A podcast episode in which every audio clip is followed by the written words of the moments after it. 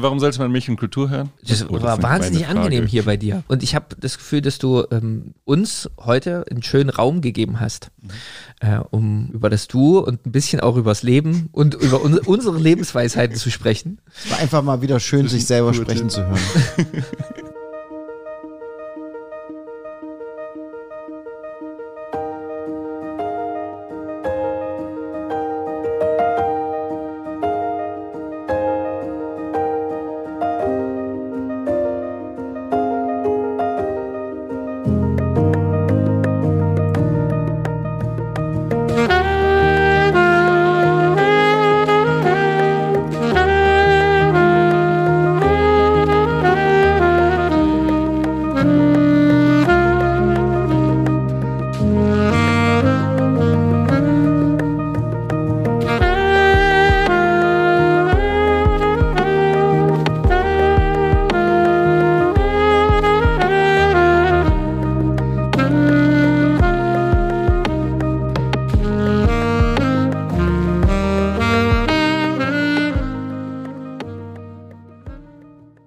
Herzlich willkommen zu einer weiteren Ausgabe Milch und Kultur. Heute zu Gast bei Milch und Kultur ist das Duo Stieler Lukacu. Das sind Antonio Lukacu und Sascha Stieler. Ich freue mich sehr, dass ihr da seid. Hi. Hallo. Hallihallo.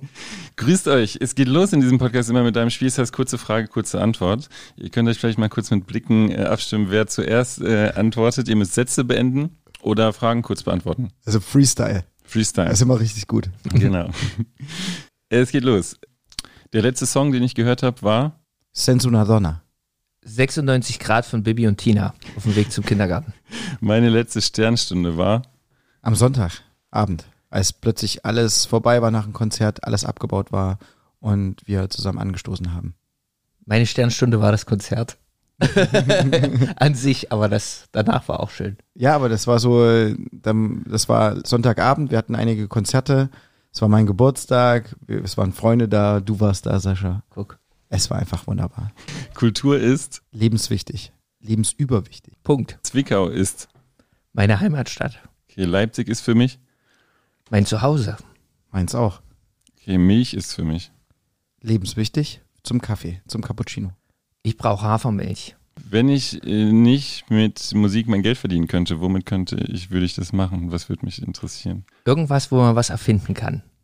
Ganz viel Soziales, also irgendein sozialer Beruf, was mit Kindern, Jugendlichen, das würde mich faszinieren. Irgendwas mit Menschen. Was willst du erfinden, Sascha? Oder warst du früher so jemand, der viele Sachen erfunden hat oder das spannend fand? Ja, absolut, absolut. Aber das ging alles in die Hose. Ich habe mal so ein, so ein Pflaster erfunden als Kind, äh, was, äh, was helfen sollte gegen Brennnessel-Attacken, ja, weil das hatten wir viel und dann bin ich da durchgelaufen und dann habe ich versucht, so ein Pflaster zu erfinden mit Erde dran, weil das so gesagt wurde, Erde hilft gegen Brennnessel. Das war meine erste Erfindung, ja, und dann bin ich aber zum Glück, zum Glück gibt's die Musik, ja, sonst gibt's wahrscheinlich dieses Pflaster inzwischen. Ich finde das Wort Brennnesselattacke richtig gut. Das klingt irgendwie von, von einer super von einer Band, die Bluthusten Ja, so habe ich das als Kind wahrgenommen. Das war halt nicht ich war dran schuld, sondern die Brennnessel. Natürlich, immer die anderen. Genau. Das ist vielleicht auch ein Songtitel für das nächste Stück, bei dem ihr rappt. Weiß ich nicht. Bre- Ja, definitiv. Also, ich, ich glaube, wir, vielleicht hören wir uns den Podcast danach nochmal an, dann, dann haben wir die neue Platte schon im Kasten. Wer weiß, wer weiß.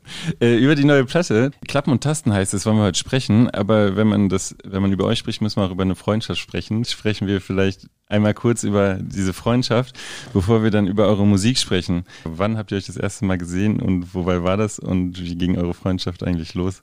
Das war im Jahr 2004. Wir wissen es eigentlich noch ziemlich genau, weil Januar. im Januar 2004 war nämlich so ein Wettbewerb, Jugendjatzt hieß der.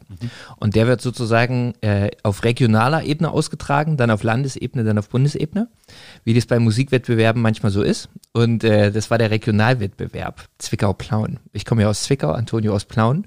Und ähm, genau, und de- der erste Moment, an dem ich, also bei dem ich Antonio gesehen habe, hat er aber nicht Saxophon gespielt, sondern ich kam rein und man konnte davor kurz immer üben.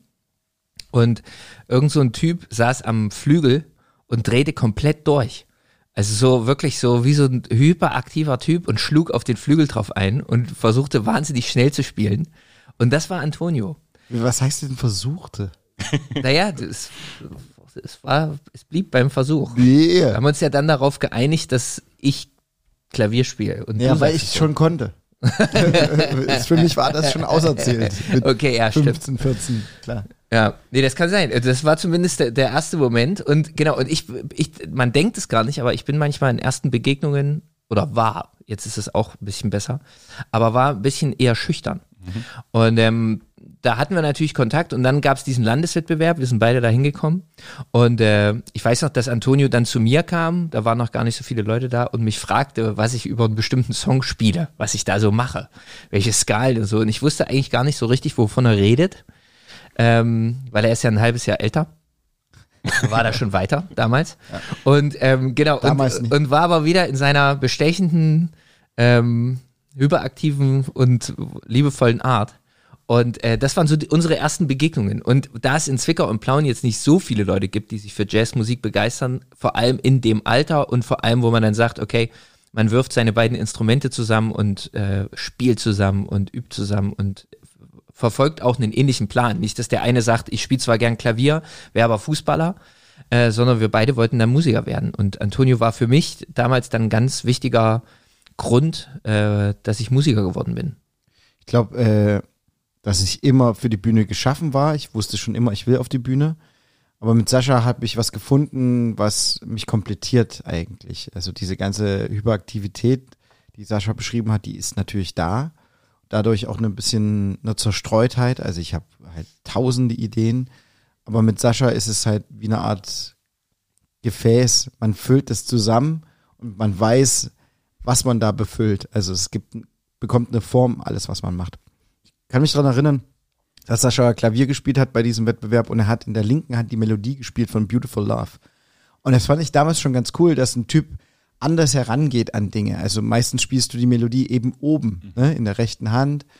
Und Sascha, weiß nicht, ob das bewusst war, auch mit einem Lehrer zusammen, aber es war halt interessant, dass jemand eben anders rangeht.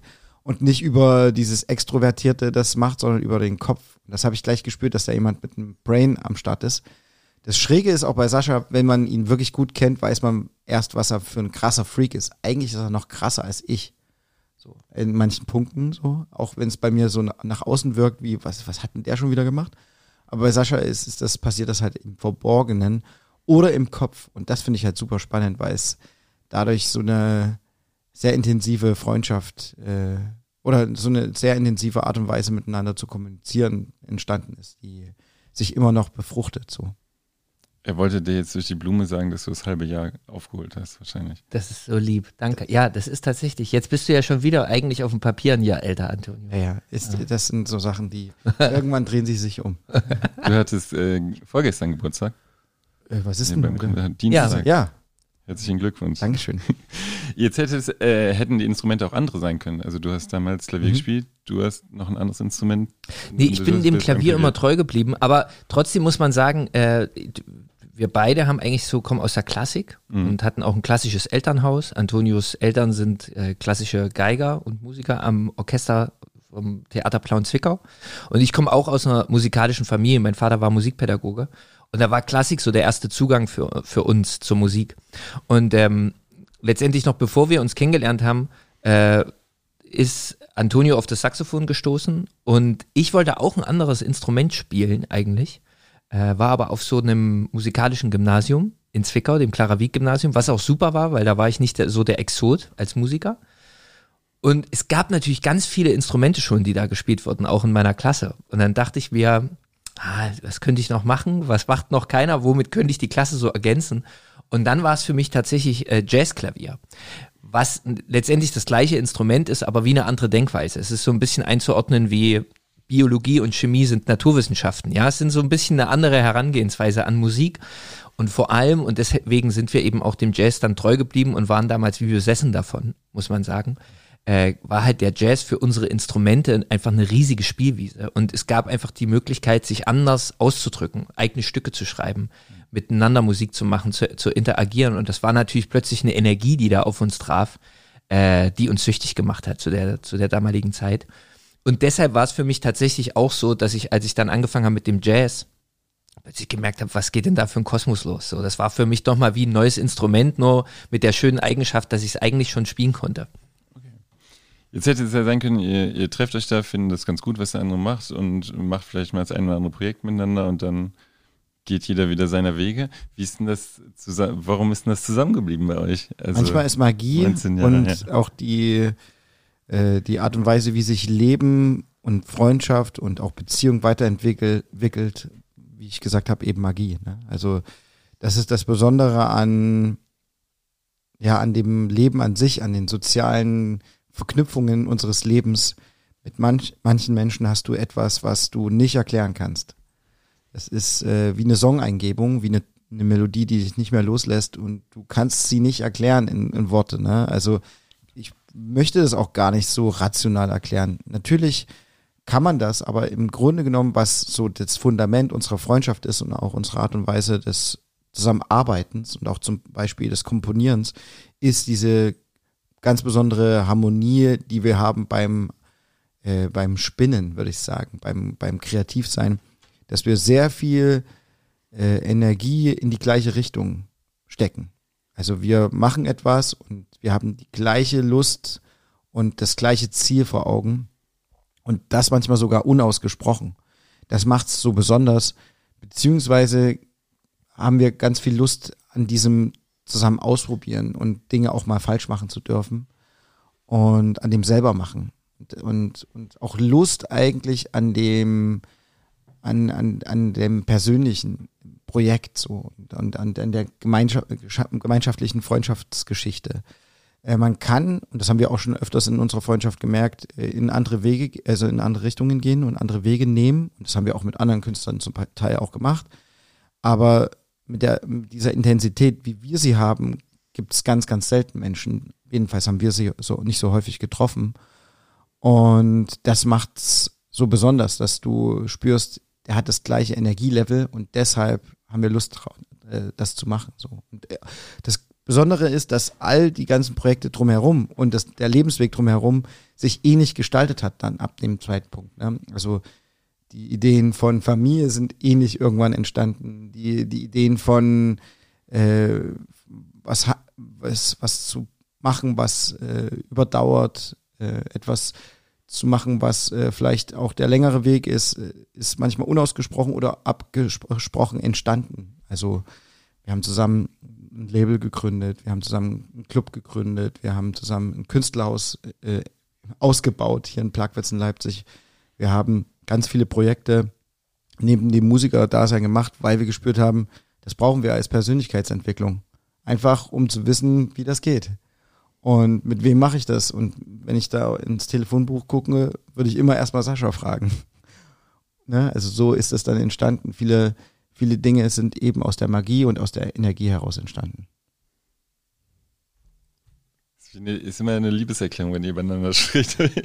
das klingt ja auf jeden Fall super gut. Ist aber gar nicht so pathetisch gemeint, nee, sondern überhaupt nicht. Also, so, wie, wie wenn du, wenn du ein Stück schreibst mhm. äh, mit jemandem, dann kann das äh, ein Stück von ihm werden. Mhm. Bei uns ist es immer ein Stück von uns. Mhm. Und das ist ja, sagt doch schon viel aus, dass wir uns beide so gegenseitig auf dem Schirm haben, dass jeder seinen Platz bekommt. Und dass wir beide in einem Projekt unterwegs sind, wo wir den anderen mit, mit im Blick haben. Das macht doch eine Freundschaft aus, dass wir den anderen auch sehen, also dass er sich gesehen fühlt in dem Projekt. Und das äh, spüren unsere Menschen im Publikum.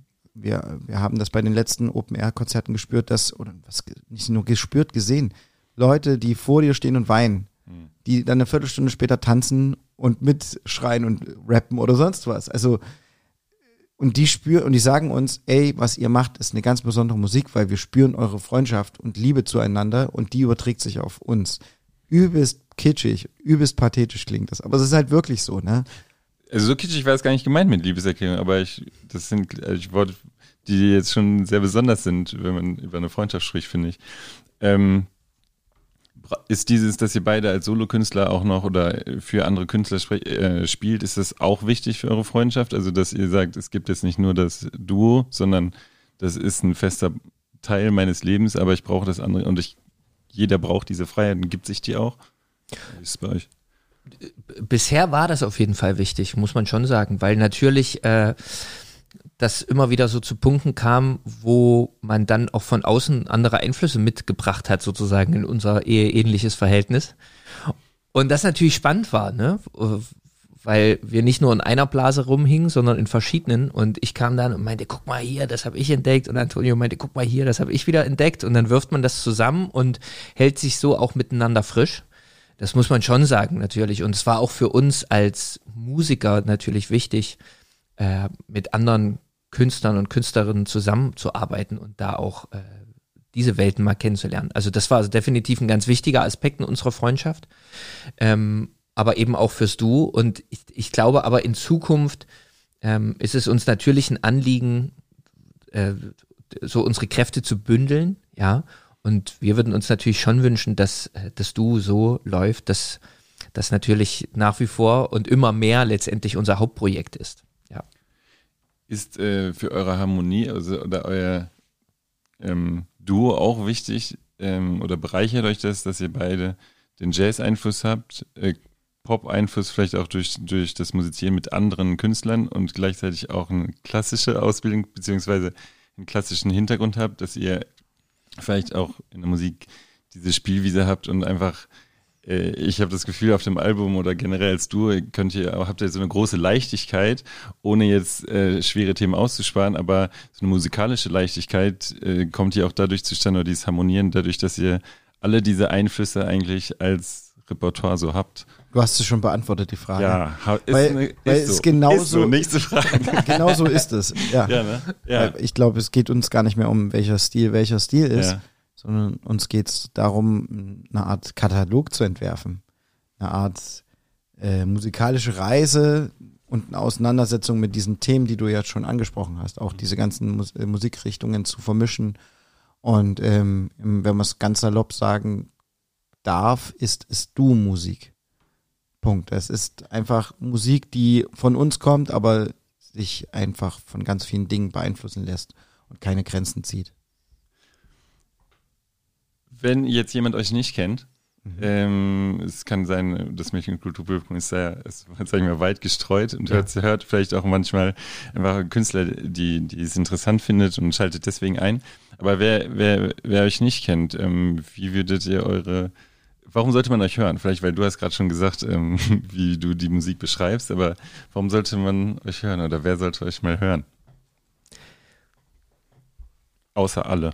Also ich finde äh, das besonders bei uns, dass wir Melodien lieben und das ist auch wirklich unser größtes, ja, größte, unsere größte Aufgabe, die wir miteinander haben, Melodien zu entwickeln, die Bilder in einem selber hervorrufen, bei den Zuhörer und ihn auf die Reise nehmen.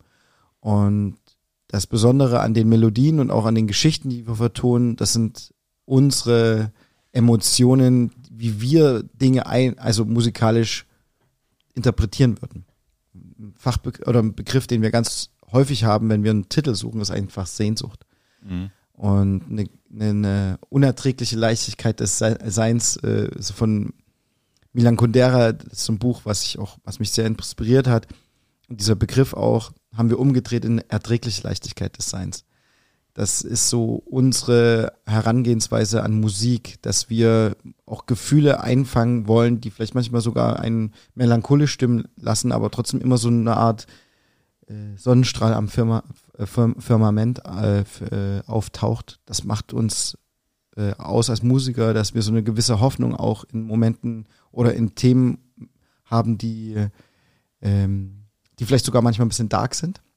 Und das macht es so schön, dass es eine, eine Art spielerische Wiese ist, die sich immer wandeln kann, je nach eigenem Gefühl vom Zuhörer. Also ich habe selber das Gefühl vom Feedback auch der Zuhörer, dass je nachdem, welchen Mut sie sind, die Musik sich ändert und sie neue Details raushören können.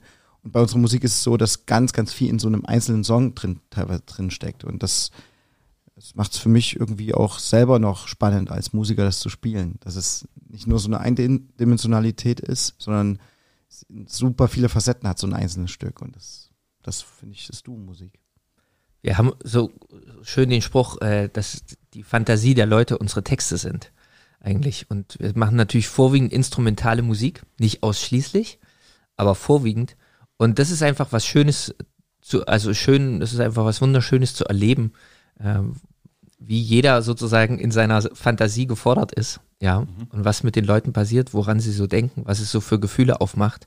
Weil es natürlich trotzdem eine Musik ist, die aus dem Bauch kommt. Also man könnte jetzt auch meinen, äh, ah, die Jungs kommen aus der Klassik und die haben halt Jazz studiert und mit dem und dem und dem gespielt. Das sind bestimmt voll die analytischen Typen, die können ja alles. So. Und äh, das ist ja manchmal dann der Vorwurf, der von Leuten gemacht wird, die äh, nicht die Vorzeichen von Tonarten wissen, dass sie sagen, ja, dafür mache ich Musik aus dem Bauch heraus. Das ist mhm. aber letztendlich ein Irrglaube. Ja, mhm.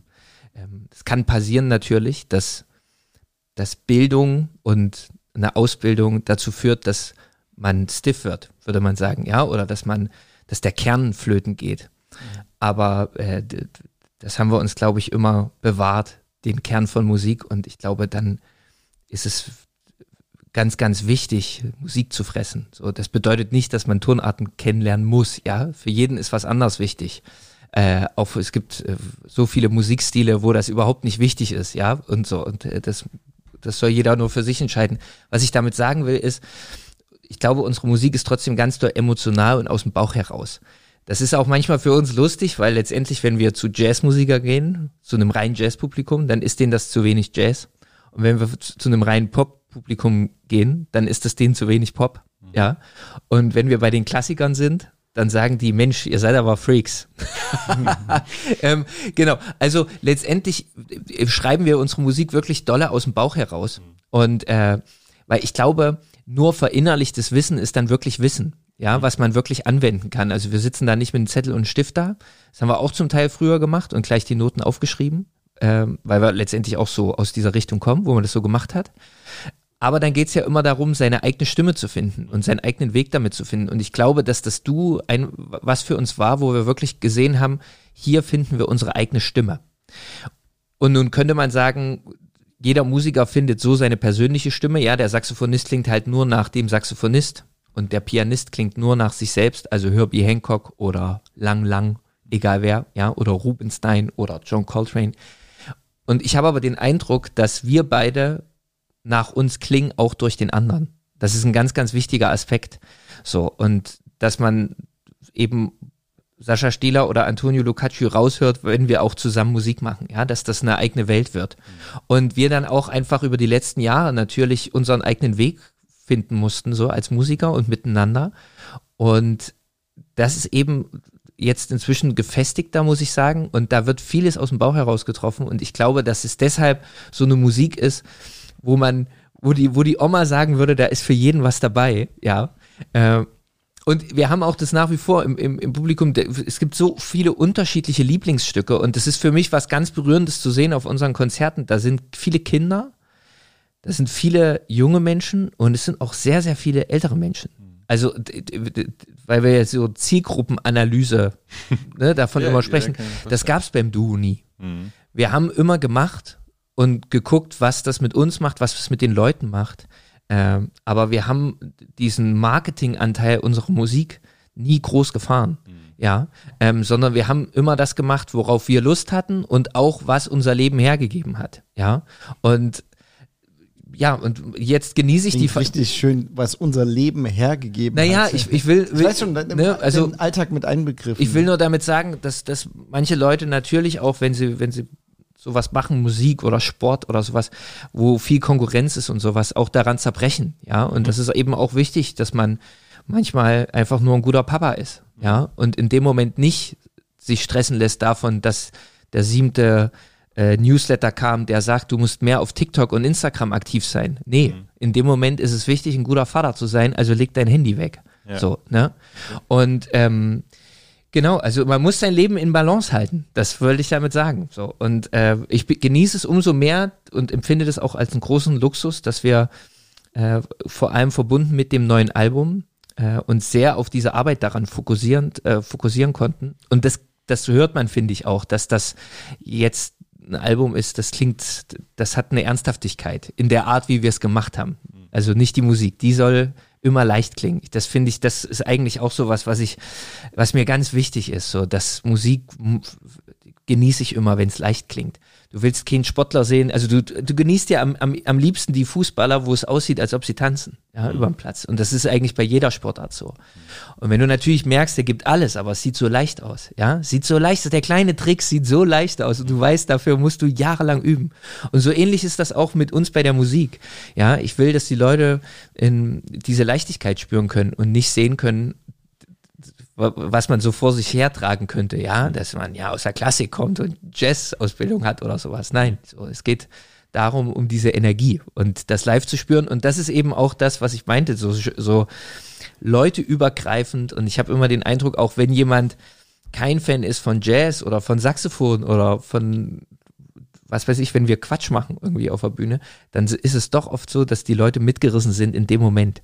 Und ich glaube, äh, so ein bisschen, ja, das ist so eine Spielwiese, die würde ich natürlich den Leuten gerne ans Herz legen, äh, selbst die Erfahrung zu machen, weil man kann das alles natürlich totreden, so. Ich glaube aber, das Duo muss man mal erleben. Geil, die Frage war, äh, wie war die Frage eigentlich nochmal? Die war gar nicht so weit weg. Nee, die war, es ging darum, wie, warum man das Duo hören soll. Ja. ja. Sollte. Das ist doch jetzt ausgiebig in den letzten zehn Minuten beantwortet worden. Wenn ihr jetzt noch dabei seid, dann meint ihr es wirklich ernst. Ähm, tatsächlich, du habt gerade so ein bisschen über das Publikum gesprochen, dass es sehr ähm, verteilt, dass alle Menschen eigentlich auch dahin kommen, äh, das aber auch vielleicht heißt es ja nicht, dass es nicht das äh, Stila Lucaccio, Lucaccio äh, Publikum gibt, was für euch aber eine schöne Herausforderung ist, weil ihr bei jedem Konzert neu immer die Leute mit auf eine Reise nehmen müsst. Also meine, Clouseau oder sag ich mal Lady Gaga, die äh, macht ihr Programm und die weiß, da sind 60.000, die die, die werden sie sowieso feiern, egal was passiert. Aber dass es für euch auch nochmal spannender ist, weil jedes Mal habt ihr dann fünfjähriges Kind, das tanzt und aber auch vielleicht, naja, aber ja. gestern, oder ich habe nur ein kurzes Video davon gesehen, ja. aber es sind ein paar Kinder nach vorne gekommen, die da getanzt haben. Ja, ja, klar. Ähm, dass das für euch, dass ihr das als was Schönes empfindet, dass ihr die immer wieder neu mitnehmen müsst oder eher auch anstrengend. Ich empfinde es wunderschön. Ich finde es nicht als anstrengend. Generell nicht, also Musik ist generell nicht anstrengend. Ja, anstrengend ist auch ein böses Wort. Nee, aber ich finde es ähm, eigentlich eher das ist eine heraus schöne, Herausf eine schöne, schöne Herausforderung. Herausforderung. Generell, ich bin wahnsinnig schnell gelangweilt, wenn irgendetwas gleich läuft. Mhm. Das, das, das, das, strengt mich auch wahnsinnig sehr an, an so Pop-Produktionen, weil es, äh, es ist zu wenig Herausforderung. Ich liebe es ja alle, am allermeisten eigentlich, deswegen äh, liebe ich auch immer noch äh, Jazzmusiker zu sein und Jazzprojekte zu machen, wenn man auf die Bühne geht und weiß noch gar nichts.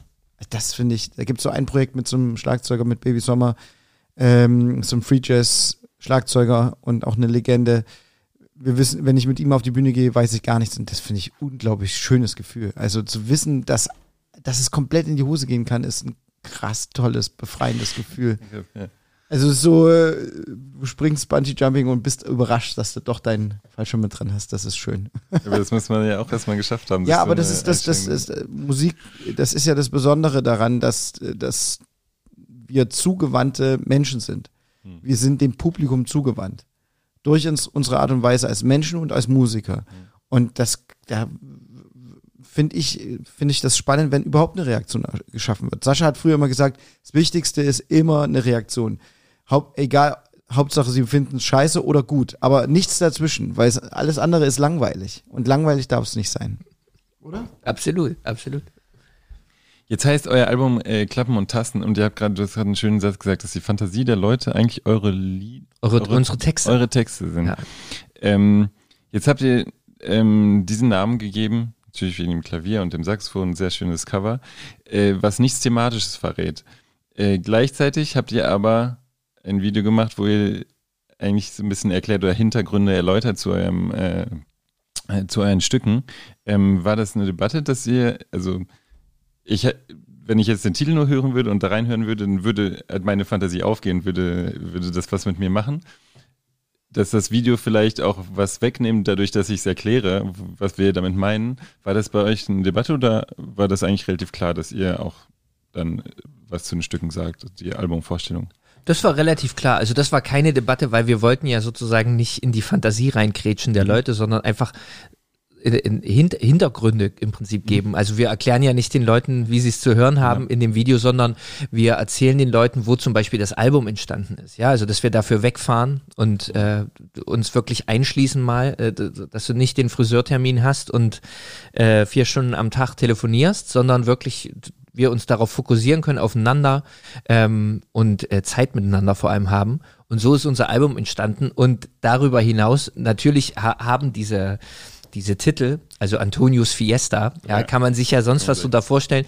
Ähm, und natürlich wollten wir auch die Leute daran teilhaben lassen, warum nennen wir Stücke so, warum klingen die so, wie produzieren wir die äh, und einfach so einen Blick hinter die Kulissen geben.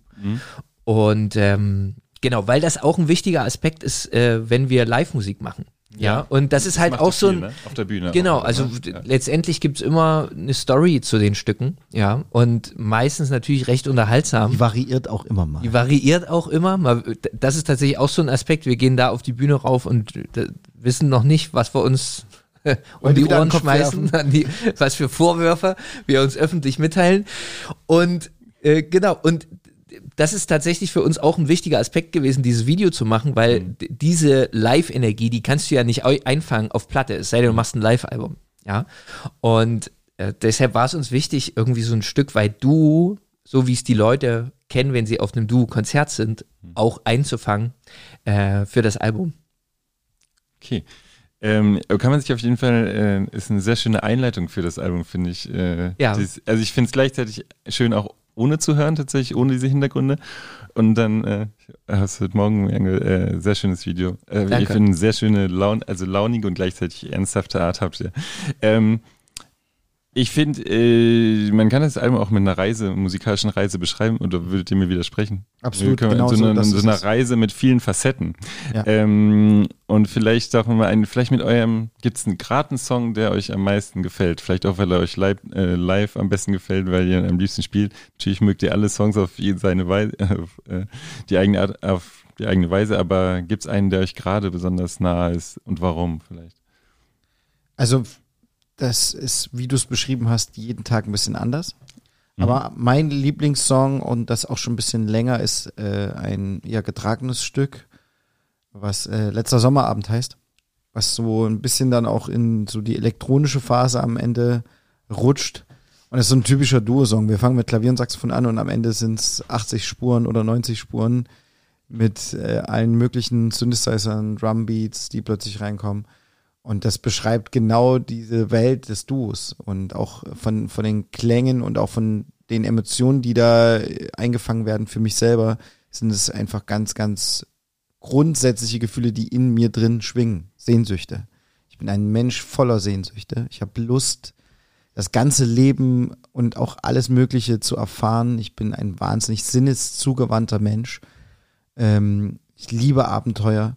Und das steckt in diesen Melodien mit drin. Es ist so, Sascha. Ich Warum liebe lachst das. Nee, ich lacht liebe gerade. das, wenn du das so sagst. Nee, es stimmt, es lächelt. stimmt. Mir kommen nur andere Bilder in den Kopf. Das ist immer, ich liebe das, Ja, aber, wenn du sagst. ja, aber ich bin halt intensiv und ich stehe da auch dazu. ja, es ist so. Das ja, und, und so. we- weißt du, ich höre den Song und, und, ähm, und denke wirklich an so einen letzten Sommerabend. Und ähm, ich bin auch ein Mensch der Extreme und weiß das auch zu schätzen und weiß auch, dass das Umfeld um mich herum oft Angst um mich hat, ähm, weil ich einfach die Grenzen manchmal nicht kenne so und das auch übertreibe. Ich bin ein Mensch, der mit Sascha auch schon Fahrradunfälle halt hatte und knapp äh, vorm, also muss man schon sagen, es war knapp. So, Mhm. Ich hätte auch draufgehen können. Vor drei Monaten hatte ich eine Lungenembolie in Buenos Aires und wer hätte hätte auch äh, im Flug zurück äh, äh, hätte es auch irgendwie eigentlich auch vorbei sein können und ähm, weiß auch, dass es um für die Leute um mich um herum einfach manchmal richtig nervig ist so. Auf der anderen Seite ist es halt auch genau diese Energie, die ich die ich halt ausstrahle und das ist halt auch steckt in diesem Song auch mit drin, diese Sehnsucht nach nach den Momenten. Und der letzter Sommerabend ist genau dieses Gefühl von zu wissen, dass es vorbei ist und, und das noch nicht wahrhaben zu wollen und aber trotzdem sich zu verinnerlichen, dass das jetzt gerade so passiert, ist ein ganz, ganz kostbarer Moment und das, da fängt das ein. Letzter Sommerabend. Auch bei dir? Bei mir, ja, ich, ich mag den auch sehr. Nee, ich würde mich gar nicht so richtig drauf festlegen wollen. Ich mag auch sehr, äh, der hat so einen ähnlichen Vibe, wo die wilden Blumen blühen. Mhm. Äh, merke ich auch, dass der live einfach super viel Spaß macht. Und ich habe so bei dem, bei diesem Song so das Gefühl, dass wenn ich mal im hohen Alter da sitze und äh, äh, genau und an uns zwei zurückdenke, dann, dann höre ich mir wahrscheinlich auch das, das Stück an, weil das ähm, so wie sich dort Klavier und Saxophon ineinander zahlen, äh, das, äh, das war auch so ein intensiver Moment beim Schreiben, so wo ich so das Gefühl hatte, da, da, das fließt ganz doll aus uns raus. Und ich muss auch sagen, natürlich Blauer Flamingo, der so ein bisschen der Titelsong des Albums ist, äh, der macht auch Riesenlaune. So, das ist auch einfach so. Äh, Der macht auch Spaß, live zu spielen. ja, der macht immer wahnsinnig Spaß. Also ich würde sagen, ja, das sind, wo die wilden Blumen blühen, blauer Flamingo, das sind wahrscheinlich so meine äh, zwei Favoriten gerade. Wie- habt ihr, ähm, ich meine, spielt die blaue Flamingo und bei mir bist du schon am Anfang? Nee, das macht es schon. Nee, nee, das spielen wir am Anfang. Beide? Ja, ja. Direkt, oder ist die Stimme noch. Das passt ja. einfach genauso. ja, Ja. und dann sind alle gut dabei. Man muss auch sagen, wir hatten jetzt bei unseren Konzerten äh, unseren Schlagzeuger mit dabei, Mhm. äh, den wir auch schon super lang kennen, weil wir auch hier Thema Freundschaft haben. Dominik Ehlert heißt er, aber manchen, denen ich den Namen sage, die wissen gar nicht, wer das ist. Ich muss dann nämlich sagen, das ist Gaga. Und Gaga, der heißt schon immer so, ja. Ähm, den kennen wir auch seit, seit über 16 Jahren. Wir haben zusammen uns beim Musikstudium kennengelernt. Und das war auch lieber auf den ersten Blick. Ist ein unfassbarer Schlagzeuger, ist hier in Leipzig unter anderem Dozent an der Musikhochschule, spielt in ganz vielen diversen Projekten und ist einfach menschlich und musikalisch wirklich Wahnsinn. Also so, manchmal, wenn, wenn man findet sich ja als Künstler immer so zwischen absolutem Selbstzweifel und Hass und kompletter Selbstüberschätzung. Echt? Und man, man versucht ja da immer so eine gute Balance hinzubekommen, ja. Und beides ist wichtig, ja. Man kann ja auch nicht immer nur mit Realismus an die Sache rangehen, man muss auch manchmal mit Größenwahn an eine Sache rangehen. Oder eine gesunde Selbstüberschätzung. Absolut, ja, na klar. Also Das Wort, für- das ist paradox. Also gesunde Selbstüberschätzung. Naja, für bestimmte, für bestimmte Prozesse ist es wichtig, ja. Also wenn ich, wenn ich jetzt an so ein Album rangehe und sage, ja, jetzt mache ich mal ganz okay Musik. Ja, das, was es dann am Ende vielleicht ist, ja, das Stück. Mut, es gibt ja. auch Stücke, die okay sind, die man dann auch wieder wegwirft. Aber wenn ich, ich kann ja nicht so rangehen und denken, ja, das wird jetzt okay. So, ähm, und äh, nein, jedenfalls, man, ich versuche irgendwie da eine Vertrauen auch Balance zu finden, aber falls ich mal einen Augenblick erwische, wo ich denke, wow, Sasch, das ist ja wieder Wahnsinn, dann höre ich Gaga zu, wenn er ein Schlagzeugsolo spielt. Und äh, dann weiß ich, okay, das ist, das ist wirklich Wahnsinn. Und es war gerade wunderschön mit ihm. Äh, wir haben die, die drei größeren Sommer-Open-Air-Konzerte mit ihm gespielt. Und das Duo lebt von seiner Energie, ja, auch wenn man vermutet, mit Klavier und Saxophon, dass dann so ein paar andächtige Töne kommen, die auch kommen. Aber äh, natürlich sind es viele, viele fröhliche äh, Nummern, die nach vorn gehen. Und äh, auch wenn Gaga nicht dabei ist, eröffnen wir damit oft jetzt das Konzert. Weil wir haben einfach viele von diesen Stücken. Äh, es gibt auch ein Stück, wo wir komplett durchdrehen, wo ich dann auch Schlagzeug und Klavier gleichzeitig spiele. Das macht mir auch Riesenfreude. Ähm, weil das ist, bringt so ein Stück, als Pianist schwitzt ihr ja selten. Ja, es geht ja alles durch die Fingerchen. Und dieser Moment, wo ich so einen Stick in der Hand habe und auf sowas trete, so eine Fußmaschine und auf so eine Snare, da, das, da löst sich, also das ist für mich, glaube ich, seit Jahren spare ich mir die Therapie, einfach weil es dieses eine Stück gibt, wo man einmal am Abend alles rauslassen kann. Es macht so einen Spaß. Und äh, davon lebt, also von solchen Ideen lebt, lebt das Du einfach, ja. Oder dass wir irgendwie anfangen, plötzlich zu rappen, so, obwohl wir keine Rapper sind. So. Und äh, trotzdem was zu sagen haben. Ja, das ist, es gab bestimmte Themen, da haben wir gemerkt, da stößt einfach ein Saxophon und Klavier an die Grenze, also deshalb nehmen wir das Mikrofon. Und ähm, das macht einfach Riesenfreude. So, deshalb geht das äh, Duo-Set meistens energetisch los. Ja. Ist es auch was, was euch total befreit ist? Ihr sagt, wir haben jetzt nicht diese und diese Leute zu bedienen, sondern wir einfach, das entsteht immer weiter. Also wie die Freundschaft vielleicht immer tiefer wird, wird, wird es auch immer äh, neue Sachen geben auf diesem Album Rappen Rappen und dann werden wir das und das machen, dass sich das weiterentwickelt oder nicht? Ich glaube schon, dass wir mit Plan und Ziel schreiben. Mhm. Also wir wissen, in, wie ich das ganz am Anfang schon beschrieben habe, in welche Form wir was Dann gießen. kann ich ja jetzt kritische Fragen stellen. Ja, dann los. Nein. das ist wirklich so, dass wir, dass wir den Eindruck haben, wir haben eine Art und Weise gefunden, wie wir klingen und was uns ausmacht. Und das versuchen wir immer weiter zu denken, aber verlieren nicht den Grund und den Boden. So, es ist immer noch Duo-Musik. Wir könnten alles Mögliche machen. Das wäre möglich. Aber es würde dann auch unsere Identität so ein bisschen gefährden. Mhm. Ähm, also wenn ich jetzt ein komplettes Album nur singen würde, das wäre nicht das Duo, glaube ich. Mhm. Sondern das wäre dann ein Pianist mit jemandem, der singt. Ja. Und uns macht eben schon das aus, was Sascha beschrieben hat. Die Art und Weise von, von Klangsprache und auch Themenwelten, ganz klar. Wir, unsere Themen sind super speziell von Saschas Oma zu einem Stück, wo wir durchdrehen, was dadaistisch ist und heißt Dau Duba Dibu Duba Day, zu einem Stück, was total melancholisch ist und heißt Zwischen den Zeiten, zu einem möglichen Kram, Blauer Flamingo und ähm, Songs wie Kompott geht immer, die äh, unsere, unsere Erfahrung nach dem Essen aus Zwickau und Plauen zusammen, äh, einfängt, nämlich dass es Selleriekompott gab. Ähm, also Sachen, die, die, die man sonst vielleicht in so einem normalen Popkosmos jetzt nicht so beleuchten würde. Man muss auch sagen, dass viele unserer Stücke auch tatsächlich live erst so den letzten Schliff bekommen haben. Also viele Stücke und ich glaube, deshalb macht es uns auch so Freude, vor einem Publikum zu spielen, was uns noch nicht kennt, weil letztendlich äh, sind viele Stücke, wie gesagt, über die letzten zehn Jahre auch live gewachsen. Äh, in welche Richtungen wir da abbiegen, was wir dazu sagen, was so die Story dahinter ist oder was wirklich passiert, weil das ist, sind nicht nur Stücke, die dreieinhalb Minuten gehen und so durchgejagt werden, sondern meistens sind die sehr vielschichtig, was da drin passiert. Und das ist wirklich dann so, dass letztendlich zwei Stunden Konzert mit einem Instrument, was einen Tonumfang hat von zweieinhalb Oktaven, äh, rumgeht wie fünf Minuten, also auch für uns selbst. Äh, das eigentlich das das. Schöne ist. Ja, ich meine natürlich das Saxophon, na klar. Nee, Und äh, ja, das ist wirklich, das ist was ganz Wunderschönes, weil es wirklich eine Musik ist, die auch zum großen Teil live entstanden ist. Und natürlich befinden wir uns jetzt irgendwie in der Lebensphase zwischen Pubertät und Altersweisheit. Was ich damit sagen will, wenn du ein junger Mensch bist, machst du irgendwas, so wie du es auch gemeint hast, und weißt noch gar nicht für wen, äh, warum überhaupt. Es kommt einfach so raus. Wunderschöne Phase, erstes Album, mega, für alle perfekt.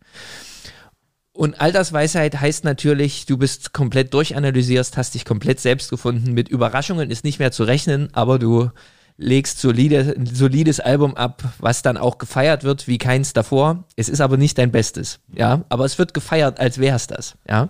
Wir sind dazwischen. Und die Phase wird also noch eine Weile so gehen. Deshalb muss man da auch eine gesunde Mischung finden aus äh, die, dem, dem Willen zum Experimentieren, immer mal was Neues reinzutragen und natürlich zu wissen, was sind die, was ist so das eigene Alphabet, was ist so der eigene äh, Bausatzkasten, aus dem man sich bedienen kann, was funktioniert. Das tragen wir natürlich auch in die Musik rein, ja. Aber das Schöne ist beim Du, wie gesagt, man hört da kein gezüchtetes Marketingprojekt von irgendeinem Label oder von jemandem, der seit anderthalb Jahren sich überlegt hatte, dass er jetzt ein Star sein will, sondern das ist äh, so Musik, die gewachsen ist. So. Und ich finde im schönen Sinne, dass man das hört. Ich finde auch, das ist eine Botschaft auch nach draußen, so dass man sagt, äh, nur weil es Parameter gibt, die angeblich messen sollen, was Erfolg ist, also für eine Idee, für ein Projekt, sollte man sich nicht davon unter, äh, unter so ja, unterdrücken lassen, das zum Tun. Es gibt ganz viele Menschen, die Lust hätten, eine neue Pommesbude aufzumachen mit ihrem besten Kumpel und trauen sich nicht, weil sie könnten erstens versagen und zweitens ist es nicht rentabel genug oder sonst was. Wenn dein Herz sagt, du musst diesen Scheiß machen, du musst das machen, dann musst du es wirklich einfach machen. Und auch, es, wir hatten ständig Leute, die uns am Anfang immer gesagt haben, ja, das will wirklich Kinder hören. Also, und es klang ja auch am Anfang so. Ist so. Und du, äh, du musst erstmal über auch diesen Berg erstmal dich hochschieben. Und das ist so das Besondere an, an Kunst oder an solchen Projekten an sich, dass man dran glaubt, bevor es, bevor es geboren wurde, bevor es da ist. Und das, das, das stört mich so ein bisschen, dass äh, an, der, an, an diesen neuen Kult von es muss gut aussehen, es muss ein perfekter Filter sein und sonst was und dann ist es schon gut. Also wenn du 40.000 Likes hast, dann ist es gut. Das ist aber nicht, das, das ist nicht für mich ein Parameter von, von Schönheit oder von, von einer Sache, die gut ist. Definitiv, zumal das, was, wo- worüber wir ja als Gesellschaft auch immer mal reden, was so Instagram mit uns macht, TikTok, apropos Filter, das passiert ja auch in der Musik. Ne? Das ist ja nicht nur, es passiert nicht nur mit einem Bild, es passiert auch mit Musik, wie Musik heutzutage produziert wird. Ähm, und da werden auch Filter draufgelegt zur Genüge, mhm. ja, mehr als auf dem Bild. Und äh, ja, und ich finde, Musik, egal was es, welche Stilrichtung das sein soll, muss lebendig sein mhm. und äh, nicht tot. Ja, und das ist, das ist so ein Aspekt, äh, wo, wo ich sage, das ist mir wichtig, wenn ich Musik mache. Deshalb lieben wir das ja auch live zu spielen. Also und sehen uns auch viel als Live-Musiker, weil das ist das Lebendigste, was du machen kannst. Mhm. Weil du, es gibt auch viele Songs, muss man auch ehrlich sein, die produzierst du im Studio, das klingt Wahnsinn. Da haben wir dann auch Filter drauf gelegt. Aber ehrlich wird's in dem Moment, wo wir uns überlegen, wie wir die live spielen sollen und wo einige Songs bei uns schon dabei waren, wo wir dann gemerkt haben, nee, das kannst du, also das, da waren ein paar Filter zu viel, das geht nicht. Du kannst es nicht spielen. So, und ähm, findest damit keinen Zugang zu den Ohren und zu den Herzen und zu den Leuten. live nie so klingen würde wie. Ja, und weil, weil du einfach merkst, dass äh, Musik unter Laborbedingungen entstanden ist. Und der würde natürlich funktionieren, wenn man den irgendwie so promoten würde wie ein Hit von Madonna und alle diesen Song kennen würden, dann würden wahrscheinlich viele sich freuen, wenn, wenn man den dann spielt, so. Aber wenn du das nicht hast, dann kriegst du ja manchmal ein viel ehrlicheres Feedback, weil du kein Marketing dahinter hattest so und oder nur ein geringeres und du dir wirklich die Ohren und Herzen erspielen musst, ja, mit solchen Songs und das genieße ich eigentlich manchmal sehr, weil du kriegst es halt sofort quittiert. So, und letztendlich von einem selbst, ja. Also wir sind dann selbst natürlich unsere größten Kritiker und merken dann, meine Güte, was, was haben wir uns wieder überlegt? Und das ist, aber auch das Schöne an dem Beruf, ja, dass äh, man sich immer wieder darauf einlassen muss, äh, auch eben mal bei bestimmten Themen und Songs zu versagen oder sich auf Glatteis zu begeben und aus seiner Komfortzone rauszukommen und nicht weiß, ob das funktioniert oder nicht. Auch wenn man dann äh, die Biografie immer weiter wächst ne? und man sagt, ja, auf dem Papier bin ich doch ein guter Musiker. Aber das heißt ja nicht, dass das bei dem ein Song und bei dem ein Live-Auftritt auch immer so sein muss, ja. Also deshalb genieße ich das sehr, dass das immer in Bewegung ist und im besten Falle lebendig. Und lebendig, finde ich, ist euer Album auch dadurch, dass ihr sehr ernste Töne anschlagt auf dem Album. Ähm, eine Frage dazu, also zum Beispiel in dem äh, Song äh, Zwischen den Zeiten, aber auch in äh, Lamento oder Stille Stadt. Sternstunde würde ich auch sagen, ist mhm. ein äh, ruhiges Song. Du hast gerade gesagt, äh, wenn du jetzt immer singen würdest, Antonio, mhm. dann wäre das auch nicht mehr äh, du Stile Lukacu, sondern was, oder habt ihr darüber geredet, wie viel Text soll denn eigentlich auf dem Album, also wie viele Lieder sollen denn stimmlich unterlegt sein, beziehungsweise schreib, zu welchen Liedern schreibt ihr Texte, wie viel soll es Musik sein und warum habt ihr, gab es dann äh, also das Texte passiert zu sehr, den Liedern, zu denen es Texte gab? Das passiert sehr harmonisch und eigentlich automatisch. Mhm. Es gibt nur ein Stück, wofür ich gekämpft habe, wo, wo ich gesagt habe, das möchte ich singen. Das war Stille Stadt. Weil das ein Stück war, was eigentlich, was Sascha gerne mit Saxophon an der Stelle gehabt hätte, habe ich gesagt, nee, das, das höre ich die ganze Zeit. Und als wir die Skizze geschrieben haben, singe ich, also singe das immer auf Denglisch ein. Also das heißt so, ich, ich tue so, als würde ich einen Text haben und singe dann drüber wie Frozen Guy, nobody to say you lie. Irgendein so ein Duschenglisch. Und dadurch kriegt es aber so eine so ein Drive, wo ich denke, ah ja, so, so müsste das klingen mit Stimme und, und äh, so sollte dann der Text auch irgendwie in die Richtung klingen. Aber die anderen Stücke waren eigentlich ganz, ganz klar, dass die Saxophon brauchen, weil das eben auch das Instrument ist, wo, wo wir miteinander auch auf Reisen gehen, so also musikalisch auch gesehen. Das ist genau, das sind genau die Melodien, die auch zu meiner Stimme passen und auch zu meinem Instrument. Und ich trenne gar nicht mehr Saxophon mit Stimme. Also ich persönlich sage mir, ich spiele so Saxophon, wie ich singen würde. Außer vielleicht bei einem Solo, da spiele ich manchmal ein bisschen zu viele Töne, das würde ich jetzt nicht so singen. Aber bei einer Melodie gehe ich immer erstmal von der Stimme aus und übertrage das auf Saxophon. Das ist wirklich so. Und ähm, das macht, das ist, glaube ich, auch die, die Art und Weise, wie ich Saxophon spiele. Viele würden sagen, das ist mir zu, äh, zu viele Melodien. spiele doch einfach äh, ein paar hohe, hohe, schnelle Töne. Das kennt man so aus dem Jazz vielleicht ein bisschen. Mhm. Und dann, äh, dann passt das schon. Bei mir ist es so, dass ich versuche, die einfachste Melodie so sehr nach, nach Stimme klingen zu lassen, dass es, dass man nicht mehr darüber nachdenkt, ob es ein Saxophon ist. So, deswegen trennen wir auch gar nicht mehr so krass. Aber bei den Themen und auch bei den Stücken, die du gerade angesprochen hast, hat es einfach Text gebraucht. Und zwischen den Zeiten war so ein Song, der ganz, ganz zum Schluss nochmal aufgeploppt ist, als wir das Album schon recht fertig hatten oder sehr, sehr weit. Da waren wir weggefahren, wir waren äh, in einem wunder, wunderschönen Haus an der Talsperre Eibenstock im Erzgebirge. Wir konnten ins Tal schauen, direkt auf die Talsperre. Es war wirklich total idyllisch, waren auf einem Grundstück nur mit Kühen, die draußen vor unserem Fenster standen und muten. Und äh, es regnete, es war spät abends, ich hatte noch Bock auf dem Eis. Wir sind zur Tankstelle gefahren und deswegen extra 40 Kilometer oder so, haben uns ein Eis geholt und haben uns nachts um eins nochmal ins Klavier gesetzt und dann hatten wir diesen Song als Skizze schon mit einem Freund damals vor vielen Jahren geschrieben und auch immer noch in der Schublade und dann sagte ich, ey, wollen wir den mal zusammen ausprobieren. Und Sascha hat die Melodie eingespielt und die Akkorde, ich habe es drüber gesungen und wir haben es so eigentlich so, fast genau so genommen, wie es an dem Abend da entstanden ist, nachts um zwei. Und das macht solche Momente eben so besonders, dass du spürst, dieser Song hat so viel Zeit gebraucht. Jahrelang lag der in der Schublade und er hat nicht gepasst. Und dann plötzlich geht die Schublade auf, du bleibst eisern dran zusammen und dann bist du auch reif, den als Duo so zu spielen und zu singen und den auch, ja, für uns jedenfalls authentisch zu performen. Und das ist das Besondere an Text und auch Stimme mit, mit im Duo, dass wenn wir was machen mit Text, dann muss es auch wirklich richtig zu uns beiden passen, so. Und eben nicht nur zu einem Sänger. Ja. Gibt es dich bald auch noch singend? Nee, Euch, das will das keiner hören. Ich bin ja, ich bin ja Rapper. Du bist Rapper. Ja. Da kommen wir gleich, kommen wir gleich noch zu. Absolut. Ähm, warum war es euch denn Bedürfnis, äh, so ernste Themen wie Abschied oder auch, ähm, ich glaube, Lamento ist für euch auch so eine Art Stellungnahme zur Weltsituation. Ich will es jetzt gar nicht ihr Das klingt so besser größer, als erklären, es das ist, aber ja. Aber ähm, ein Kommentar, ich weiß nicht, ihr könnt es besser erklären. Äh, Warum war euch das ein Bedürfnis, auch ernstere Töne, ruhigere Töne anzuschlagen auf dem Album? Und es auch vielleicht zu artikulieren, textlich. Ja, letztendlich gab es das schon immer irgendwie. Also es ist jetzt nicht das erste Album, wo wir das Mhm. so gemacht haben. Also dass wir uns so zwischen da so zum Teil auch extrem hin und her bewegen.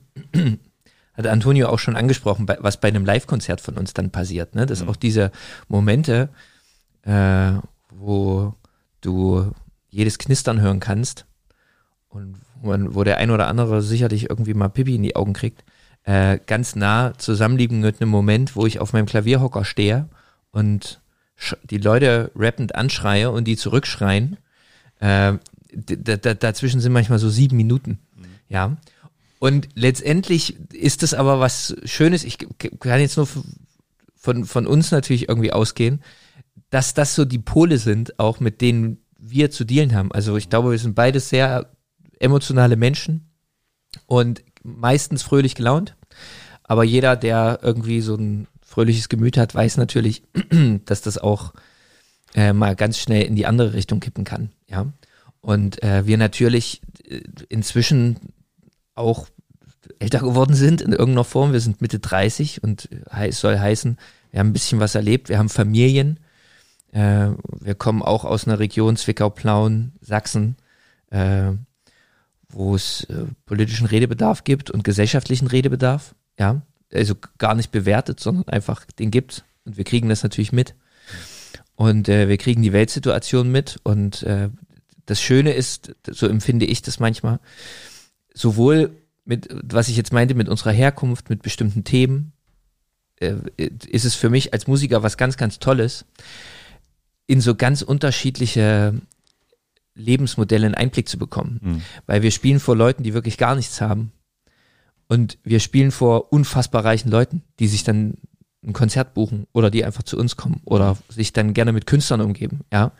Und wir spielen in Duisburg in einem Bluesclub, wo die denken, Mensch, was, was, was, was soll der Mist? Und dann denken, überlegen wir uns im Set, dass es jetzt mal Zeit wäre, einen Blues zu spielen. Und plötzlich drehen die durch. Und es gibt Freibier für alle. Und wir spielen auf irgendwelchen Dorfbühnen in irgendeinem äh, Karren, wo sie sich überlegt haben, dass das wäre eine Top-Bühne für uns zwei. Und wir spielen aber auch im Stadion oder öffnen einen Kirchentag in Hamburg vor 250.000 Leuten. Und zwischen diesen Extremen bewegen wir uns irgendwie als Musiker, aber eben auch als Menschen.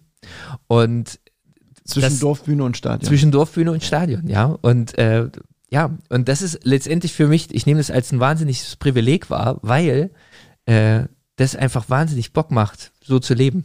Ich finde es unglaublich schön. Weil es wird nie langweilig. Es ist unfassbar spannend. Und das ist auch mit unserem Publikum. Du redest danach mit Kindern, du redest aber auch mit Rentnern. Ähm, manchmal sind die Probleme da auch äh, die gleichen. Ja, also das ist so lustig. Und äh, das ist, macht große Freude. Und so ist letztendlich auch unsere Musik in irgendeiner Form. Ja. Ähm, und ich, ich, auch was Antonio schon meinte, es, es muss eine Reaktion geben. Es darf nicht grau sein, ja. Also diese die, die Musik darf nicht nur okay sein, ja. Es muss was auslösen. Und so geht's mir auch, wenn ich Musik höre. Deshalb ist bei mir manchmal, ich höre dann gerne Musik, die total happy ist, ja, oder die total, was weiß ich, bei Hip-Hop oder so, total Testosteronschub kommt. So, ja. Ich höre es auch manchmal gerne. Nachts auf der Autobahn bleibe ich wach. Aber dann höre ich eben auch wieder Musik, die mich so, so tief berührt, ja. Und äh, ja, das Du ist praktisch so ein bisschen so der, die Essenz davon. Ich finde diesen, diesen Begriff Unterhaltung so wichtig. Den hat Udo Jürgens mal für sich so ja, aufgegliedert, dass man sagt, wenn man unterhalten möchte, braucht man Haltung. Und deswegen haben wir diese Themen, weil wir spüren, dass es eben nicht nur Töne sind, sondern das, was wir übertragen mit unseren Instrumenten, ist das, wie wir sind. Das, was uns ausmacht als Menschen, als Typen, als Väter, als Jungs, als Buddies, als Menschen in dieser Gesellschaft, in dieser Region, das macht den Ton aus, das bestimmt unser Album, das bestimmt die Art und Weise, wie wir wahrgenommen werden, wie wir auch wirken können und was verändern können. Und deswegen ist es, ist es essentiell wichtig, dass wir uns als Persönlichkeiten dahingehend entwickeln und unserer Verantwortung auch bewusst sind und deswegen Haltung zu diesen Themen entwickeln entwickeln. Und so sind wir auch als Menschen und auch eben als Musiker. Und ich hoffe, dass das trotz Saxophon und Klavier auch ein bisschen durchkommt.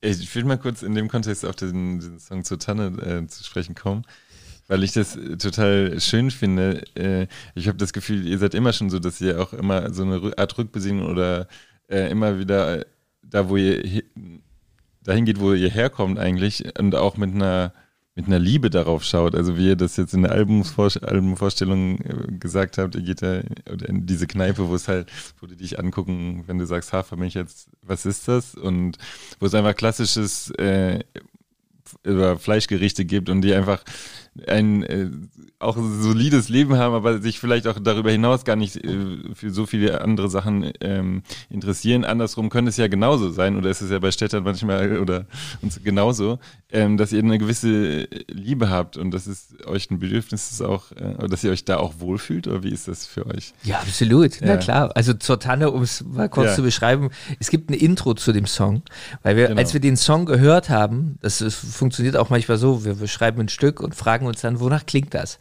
Und äh, dieser Song war für uns so bildlich, haben wir uns in so einer richtigen Kneipe bef äh, befunden. Aber eben nicht so eine, so eine schicke Kneipe in Berlin, so, Prenzlauer Berg, sondern in so einer richtigen Kneipe in Zwickau oder Erzgebirge oder sowas, wo man reinkommt und natürlich komisch angeguckt wird, wenn man da reinkommt und sagt, ich hätte gern Cappuccino mit Hafermilch und äh, wo ist, wo sind die vegetarischen Gerichte, ja? Und wo halt einfach Stimmung aufkommt, ja, in so einer Kneipe und wo dann vielleicht auch die Leute anfangen zu tanzen. Man sieht es ja manchmal auch noch in diesen Kneipen, die haben manchmal so Tanzsäle noch oder mhm. sie waren so konzipiert, dass da auch eine Band spielen konnte, ja. Und man unterhält sich aber, während die Band spielt, ja, aber es ist eine gute Stimmung einfach da drin. Und äh, das sind natürlich Geschichten und Gefühle, die wir, mit denen wir aufgewachsen sind, ja, also weil wir da herkommen. Und ähm, und nee, deshalb sehe ich das immer mit dem, habe ich da immer Draht zu und liebt es auch nach wie vor dort zu sein. Und es geht ja immer nur äh, im Leben ums Maß, nicht wahr? Mhm. Also das ist ja wirklich so, kannst gerne Bier trinken, machst nur nicht zu viel. Die Erkenntnis kommt ja dann irgendwann, ja. Und kannst alles, alles haben, nur eben im, im Maß, ja. Und die, die, ich, mir geht's jetzt auch so, dass wenn das die einzige Kneipe ist, die ich in meinem Leben noch gehen könnte, dann würde ich sagen, ja, ich hätte auch mal wieder Lust auf, ein, auf was anderes. Aber ähm, aber ich liebe das, an solche Orte zu kommen und auch in solche Bubbles reinzukommen, ja. Das ist ja immer wieder so eine Blase, auch in der man selber lebt, ja, wo man dann denkt, ja, die Werte und äh, so weiter, die, die sind jetzt normal und dann kommt man irgendwo hin und stellt fest, ah, hier noch nicht, ja. Man kann aber trotzdem dahinter gucken und dann würde ich immer sagen, wenn ich sehe, dass ein Mensch es gut meint und dass ein Mensch vom Herz her gut ist, ist mir das lieber, als wenn ich das Gefühl habe, der macht alles richtig, ja, aber ist dafür ein Arschloch. So und ähm, das trifft man da ganz viel. Also so, dass ich da, das zu den Leuten sofort einen Zugang kriege, weil ich sehe, wie viele Menschen da irgendwie, wie schön die sind, ja.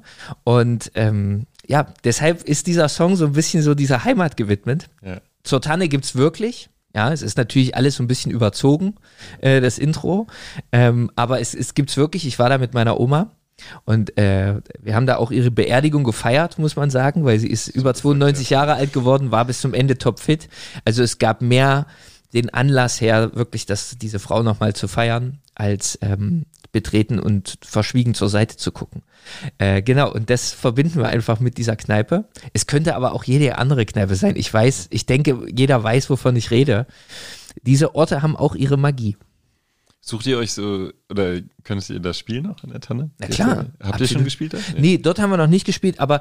Sucht ihr euch bewusst solche Orte auch aus? Die, die werden manchmal, das ist das Schöne, die werden manchmal für uns ausgesucht, weil wir hatten gerade über Corona so ein Modell, das äh, war die Wohnmobiltour, ja. wo wir gesagt haben, okay, wenn ihr das Publikum nicht zu uns kommen kann, dann kommen wir zum Publikum. Und äh, Leute konnten uns schreiben und äh, sich sozusagen, noch, das machen wir immer noch, genau, weil es einfach schön war, wir, wir es darüber hinaus fortführen wollten. Die vierte Wohnmobiltour. Ja, es ist Wahnsinn. Sommer, Wahnsinn. Und wir haben die, die Corona-Sommer haben wir meistens so zwischen 40 bis 50 Konzerte gespielt, manchmal zwei am Tag. Und das hat uns natürlich zu den freakigsten Orten geführt. Und das ist eben das, was ich gerade erzählt habe, ja. ja. Also es war, äh, schicker Hoteltyp hatte sich überlegt, das wäre ja was für hier. Und dann war es aber wieder der Bauernhof. Ja, und auch in die unterschiedlichsten Regionen. Und es war einfach was Wunderschönes zu sehen, wie Musik einen kann. Ja. Und ähm, äh, da haben wir natürlich genau solche Orte besucht. Absolut. Also letztendlich, der Song hätte auch benannt werden können nach, äh, was ich auch mag, so von Kleingartenanlagen. So diese, diese Kneipen, die da sind. Auch geil. Richtig geil. Posthorn. Ja, richtig cool. Zum Posthorn. Ja, mag, mag ich, mag ich, mag ich toll. So. Ja. Jägerkutsche. Nee, ja. aber so, ja, genau. Fünf Blatt Klee. Ja, ich auch, hätte auch das sein können. Aber es hat uns eben als erstes an diese Kneipe erinnert, zur Tanne. Ja, sehr schön. Also große Empfehlung, äh, diese, dieses Album zu hören. Äh, und ich finde, zu eurer Freundschaft müssen wir eigentlich auch nur euer Lied hören, ne? in dem ihr in dem du rappst. Äh, ihr beide rappt. Ja, Antonio hat, hat es auch versucht. das hätte mich tatsächlich da interessiert, wie, da, wie ihr da äh, das, also das zusammenbaut. Bestimmt eine lustige Angelegenheit. Ja, auf jeden Fall. Das macht immer Spaß. Ja, ja das ist großartig. Letztendlich, also das, es liegt ja jetzt nicht so nahe, dass man als Pianist oder Saxophonist anfängt zu rappen. Aber wir sind da äh, drauf gestoßen, damals durch einen Song, Frau Holle heißt er. Ja. Der ist Teil unseres ersten, ersten Albums mhm. und der geht eben um meine Oma in Zwickau, die gerne eben in dieses Restaurant oder diese Kneipe zur Tanne gegangen ist. Mhm. Und äh, beschreibt so ein bisschen dieses Verhältnis zwischen mir oder zwischen uns und meiner Großmutter. Zwei Welten, die da aufeinander ne, fallen irgendwie. Und äh, eine Frau, die 1921 geboren ist, vier Staatssysteme mitbekommen hat und also sich dann fragt. drin gelebt hat, ohne sie mitzubekommen. Ohne sie mitzubekommen, letztendlich immer in Zwickau gelebt hat und letztendlich äh, sich gefragt hat, was macht mein Enkel eigentlich? Also was, was soll das mit diesem Jazzklavier und so? Kann man davon leben? Wann kommst du mal im Fernsehen? Weil das war ja Zugang zu Musik, war die, die, die Hitparade oder ja, Volksmusiksendung. Und das war was, da haben wir gemerkt, das können wir nicht auf Klavier und Saxophon ausdrücken, da braucht's Text. Text. Und äh, da, das war natürlich irgendwie für so eine Art Kultsong für uns. Und ich glaube auch für so manch anderen. Und äh, genau, und da wollten wir einfach so ein bisschen dran anschließen, weil wir gemerkt haben, ey, das macht auch live uns wahnsinnig großen Spaß, äh, sowas zu machen. Und natürlich sind wir nicht die besten Rapper, ja, aber es das geht, es geht um die Botschaft äh, und ähm, um den Spaß, den es bringt, das zu hören und sowas im Studio zu machen. Ja, und vor, vor allem, es kann ja auch nicht jeder Musiker mit ähm, so viel Humor über sich sprechen oder über sich reden wie ihr, finde ich. Also das finde ich auch sehr schön, wenn man, oder was vielleicht auch zu einer Art Leichtigkeit beiträgt, dass ihr euch auch über, also euch auch manchmal nicht ernst nehmen müsst. Nee, um Himmels schon, Willen. äh, also das ist nee, äh, nee, nee, auch nochmal. Da herrscht große Einigkeit am Mikrofon. Ich finde, sich jemand, ich finde es super anstrengend, wenn sich jemand sehr ernst nimmt. ja. Es ist, so, ey, nee, das kann ich gar nicht leiden. Nee. Also ich mache auch über, also das ist das, das Geheimnis äh, von uns beiden, glaube ich. Wir haben ja so viele auch prominente Menschen schon kennengelernt. Und äh, das, das, wir können da nie ernst sein. Also das glaube ich, das finden manche sogar richtig doof vielleicht sogar auch.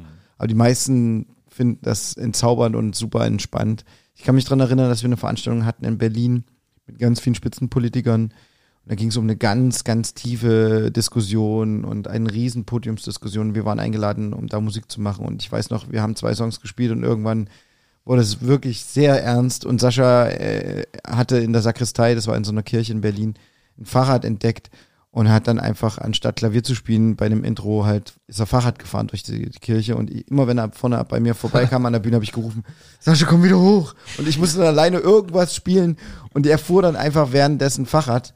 Und äh, neben äh, und Frank-Walter Steinmeier, unser jetziger Bundespräsident, schaute immer nur so rüber und dachte nur so, was ist, was ist, was passiert jetzt gerade? Keiner hat das verstanden, aber ich fand, in dem Moment musste ich wahnsinnig lachen und habe mich auch wahnsinnig geärgert. aber genau das, äh, wir wollen auch so ein bisschen so mal so mit den Schienbeinen mal dagegen knallen. So, das ist unsere, unser Prinzip. Wenn du in Zwickau und blauen Mucke machst und äh, die Mucke, die, du, die wir damals gemacht haben, dann musst du der Freak sein. Wir waren immer die Freaks, wir bleiben die Freaks.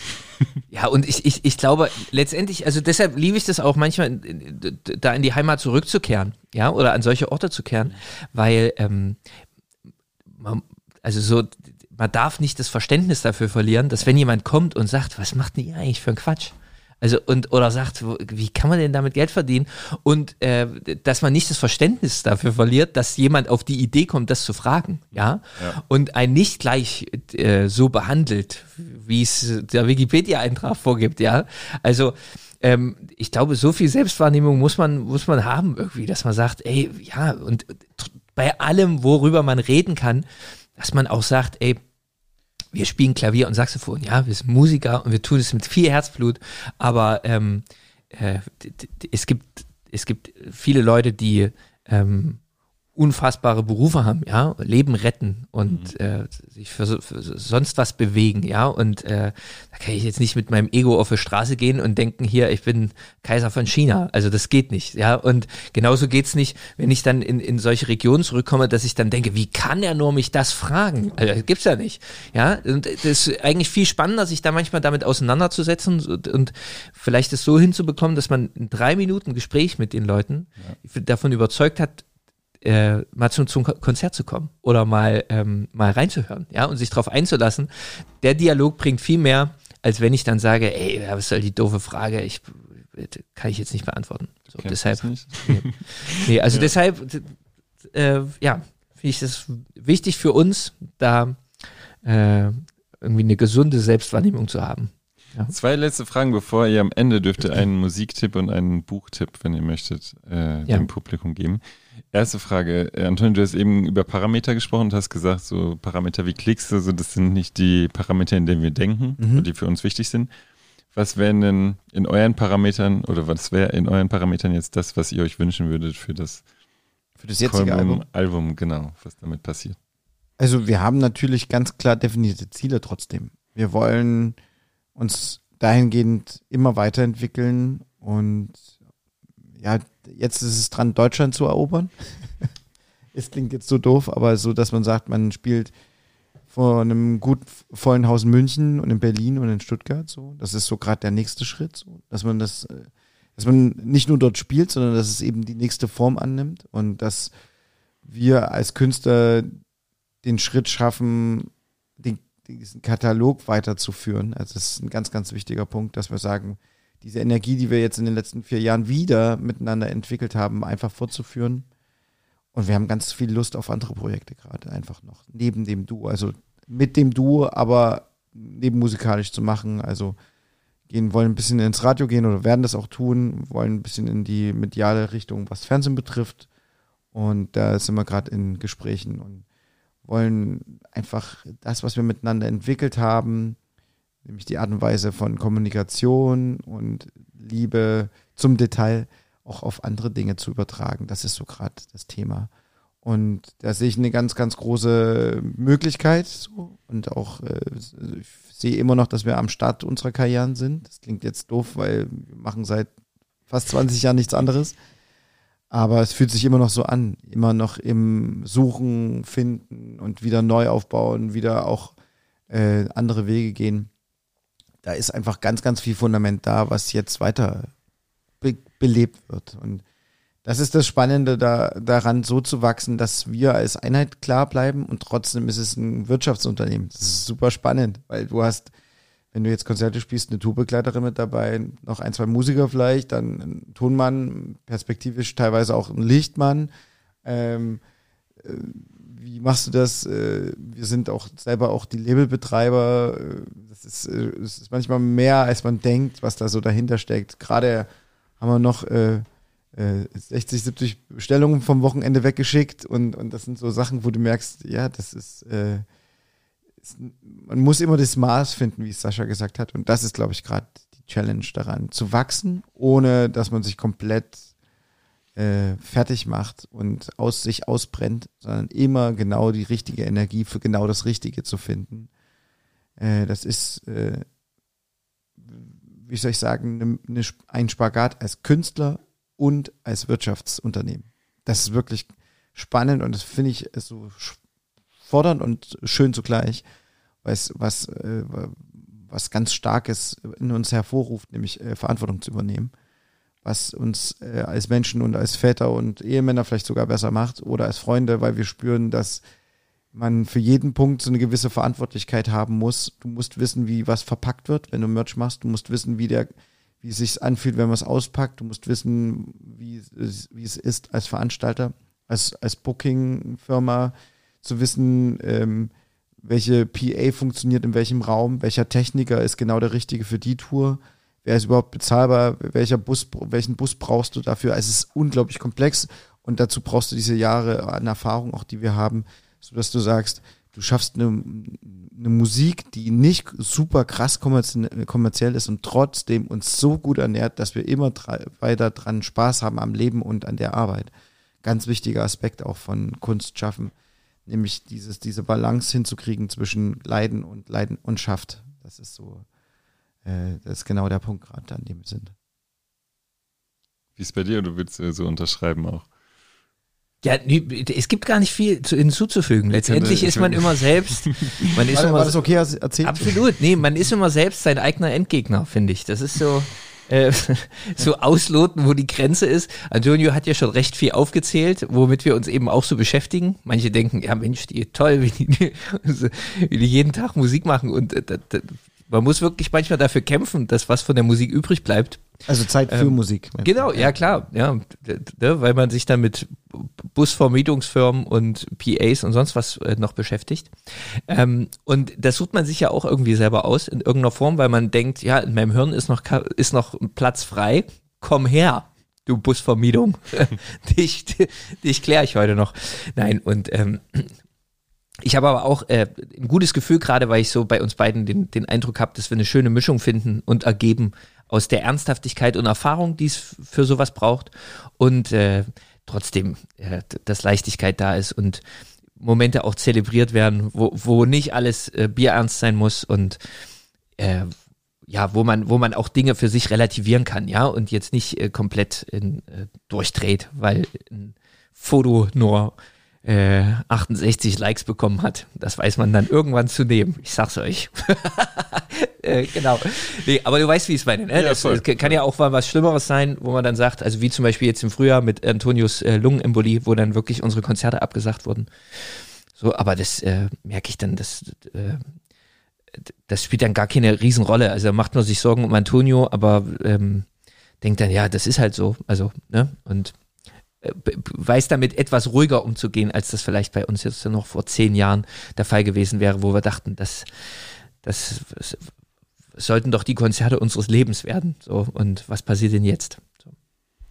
Jetzt habt ihr ähm, gerade äh, in der Mitte ungefähr gesagt, dass äh, sag ich mal, die Art, wie Musik produziert wird, sich auch geändert hat, beziehungsweise es werden immer mehr Filter draufgelegt. Äh, es wird äh, vielleicht auch glatter dadurch, dass, dass ähm, Leute ins, bei Spotify möglichst viele Klicks haben müssen, wobei Spotify jetzt auch nicht viel Ja. zahlt so.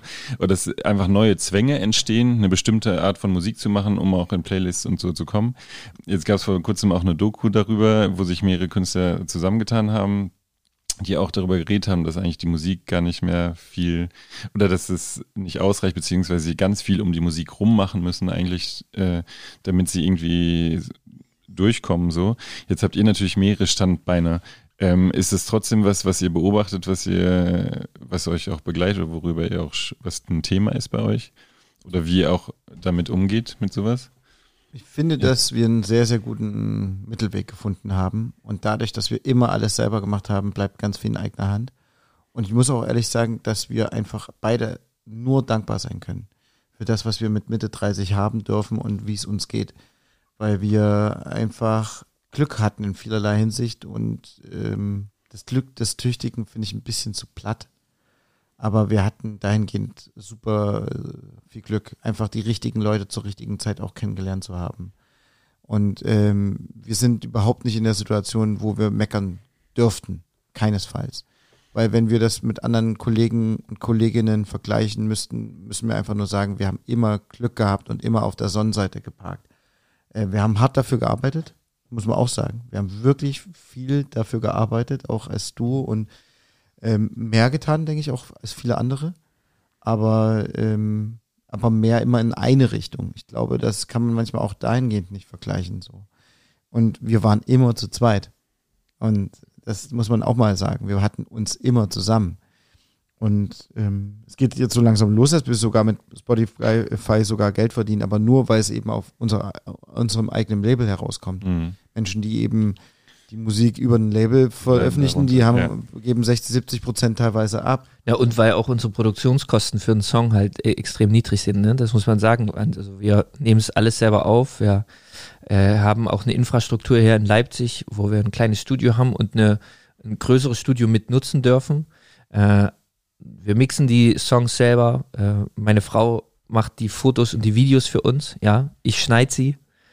Und das sind auch alles so Aspekte, die ja, wo wir einfach unfassbar viel Geld sozusagen sparen können, sodass dann letztendlich kleinere Beträge, die darüber reinkommen, natürlich schon helfen und sofort wir ins Plus wirtschaften. Ja, liegt aber wirklich nur daran, dass entweder viele Dinge in der Familie bleiben oder wir zum Beispiel uns dann auch mit solchen Feldern wie Schnitt ne, und Schnittprogramm und äh, Mixen. Mixen äh, beschäftigt Mastern. haben, mastern, wie nehmen wir das auf, wo nehmen wir das auf, mit welchen Mikrofonen etc., um im Prinzip alles aus einer Hand irgendwie produzieren zu können. Und da muss man natürlich auch sagen, das ist eine Mischung aus, ja, wir haben da Gas gegeben natürlich, aber auch das Glück gehabt, diese Leute um uns zu finden, die das auf Dauer mitmachen, ja. Mhm.